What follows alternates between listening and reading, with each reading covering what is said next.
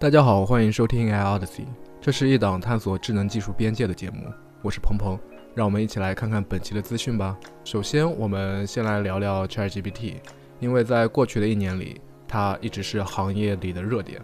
让我们来看看这个 AI 机器人在过去一年里取得的惊人成就。据统计，ChatGPT 的 App 的下载量已经累计超过了一点一亿次，移动 App 非常受欢迎。可以想想看。对一款面世不到一年的产品来说，真是难以置信，并且 App 端的累计订阅收入达到了两千八百六十万美元。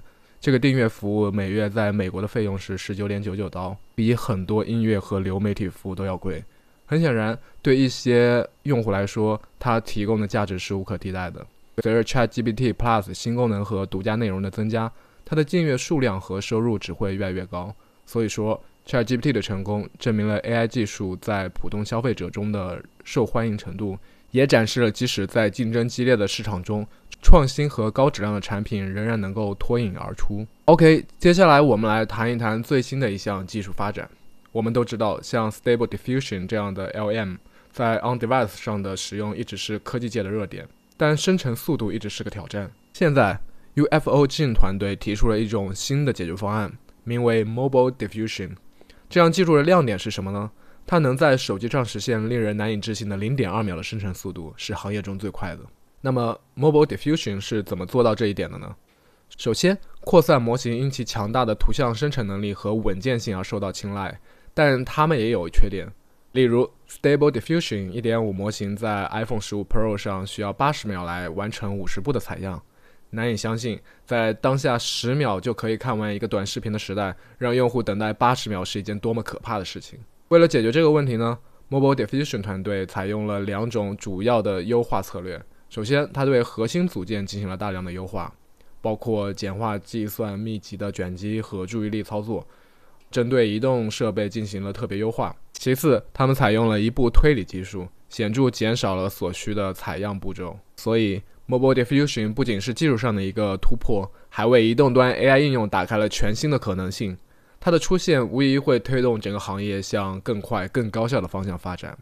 OK，继我们刚才对 Mobile Diffusion 的讨论之后，让我们转向另一个 AI 领域的突破，一种全新的架构，名为 Mamba。在 AI 大模型世界里，Transformer 架构无疑是一个巨人，几乎支撑起了整个领域。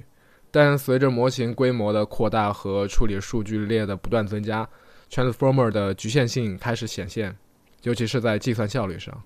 而现在，Member 架构的出现将改变游戏规则。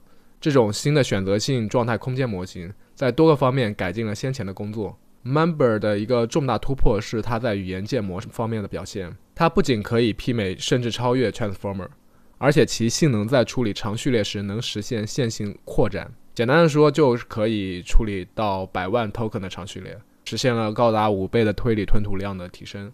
所以说，我们正站在 AI 技术上的另一个重大转折点。它的出现不仅是对 AI 研究者，也是对我们这些 AI 技术使用者和爱好者来说，都是非常让人激动人心的。OK，接下来让我们转向另一个令人激动的话题：AI 在视频生成方向的最新进展。近来，阿里研究团队和字节团队分别提出了两种 AI 来生成动画视频的方案。只要一张图片，就可以让 TikTok 上的小姐姐跳起舞来。听起来像是科幻，但这正是 Animate Anyone 和 Magic Animate 做到的。只需要一张人物照片和谷歌动画引导，就能生成自然的动画视频。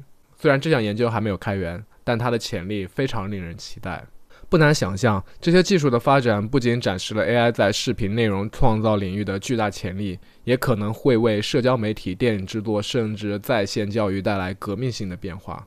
好的，我们刚刚探讨了 AI 在视频生成领域的最新进展，现在让我们转向另一个同样令人兴奋的领域——谷歌最新的大杀器 Gemini 大模型。十二月六号，谷歌 CEO 宣布了一个令人瞩目的消息：Gemini 1.0正式上线。这不仅是谷歌 AI 大模型新时代的起点，更是整个行业的一个巨大飞跃。大模型有三个版本：功能强大的 Ultra，适合多任务的 Pro，以及专为特定任务和端侧应用设计的 Nano。特别是 Pro 已经在谷歌的 ChatGPT 类应用 Bard 上使用，带来了前所未有的推理、规划和理解能力，重点是免费的，所以大家可以去申请使用。这个大模型原生是多模态的，所以它能够更加灵活的、有效的处理不同类型的数据。Gemini 大模型的发布不仅代表了谷歌在 AI 领域的一个重大突破，同时也象征着它与 OpenAI 和微软的竞争中迈出了坚定的步伐。OK，说完了软件，让我们也来看一下硬件领域的最新动态。AMD 刚刚宣布推出了最新的 GPU，直接挑战英伟达的 H100。这款 GPU 不仅仅是一次简单的产品更新，它代表了 AMD 在芯片设计和制造上的一次巨大飞跃。这款芯片拥有高达一千五百三十亿个晶体管，推理能力比 H100 快达一点六倍。所以说，这不仅仅是一场硬件的较量，更是 AI 加速芯片市场的一个变革。微软、Meta、OpenAI 和 Oracle 等巨头已经表示，他们都将会采。采购这款 GPU 以替代 H100，这表明在 AI 芯片市场的竞争中，AMD 正在努力分割英伟达长期以来的市场份额。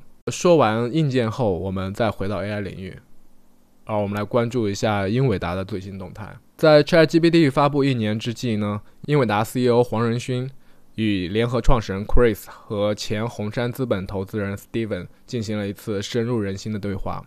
他们回顾了老黄的创业故事。英伟达从 GPU 全力转向 AI 的转型经历，老黄呢也分享了作为 CEO 领导力的经验和公司发展关键时刻的决策思考。这次对话不只是关于英伟达的历史，更是关于技术创新和企业领导的一次深刻洞察。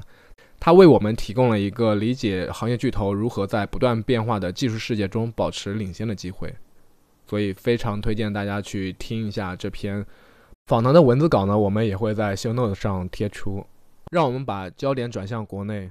王慧文，光年之外的前创始人，发起过 AI 英雄体，在并修近六个月之后，他做出了重要的商业决策。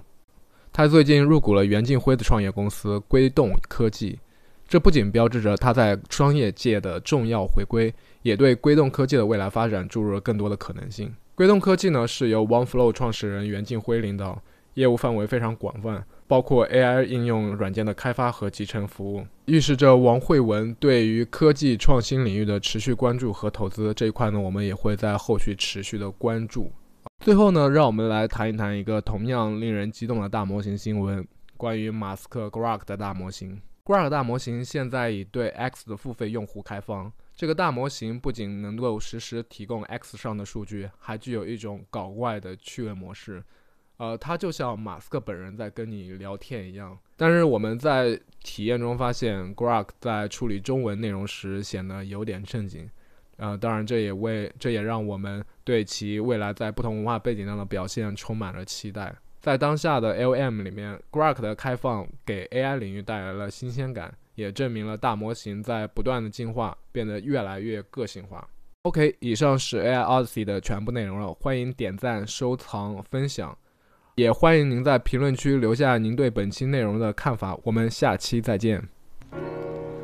感谢您收听本期 AI Odyssey 的播客。如果您喜欢今天的内容，请分享给您的朋友。同时，也欢迎您在常用的播客平台上留下宝贵的意见和反馈。我们将继续为您带来更多有趣的话题和嘉宾，敬请期待。再次感谢您的收听，我们下期节目再见。